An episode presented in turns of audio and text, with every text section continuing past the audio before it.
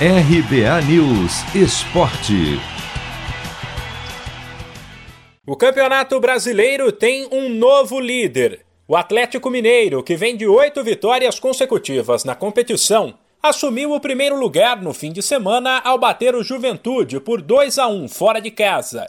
O Galo chegou a 34 pontos contra 32 do Palmeiras, que vinha bem, mas tropeçou na rodada anterior ao empatar com o São Paulo.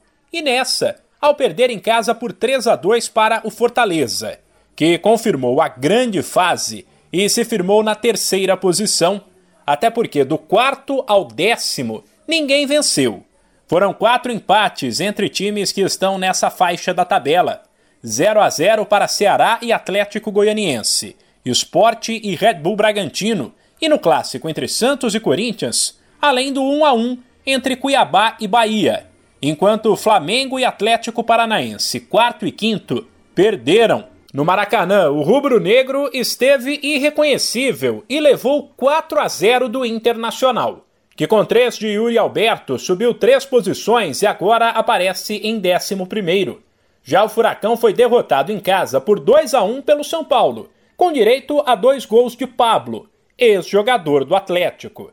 O resultado tirou o tricolor paulista da zona de rebaixamento. Quem entrou foi o Cuiabá, que também foi ultrapassado pelo América, que fez 1 a 0 no Fluminense. A 15ª rodada do Brasileirão termina nesta segunda, às 8 da noite, no horário de Brasília, com um duelo entre os dois piores times até agora, Grêmio e Chapecoense.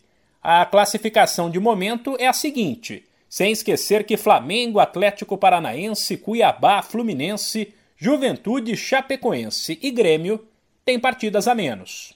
Atlético Mineiro 34 pontos, Palmeiras 32, Fortaleza 30, Red Bull Bragantino 28. E aí, complementando o G6, Flamengo 24 e Atlético Paranaense 23. Depois, Ceará também 23, Santos e Atlético Goianiense 20, Bahia, Inter e Corinthians com 18, Fluminense com 17 em 13 terceiro depois, Juventude com 16, Esporte com 15, São Paulo também com 15, e aí a zona de rebaixamento: América e Cuiabá com 14, Grêmio com 7 e Chapecoense com apenas 4 pontos.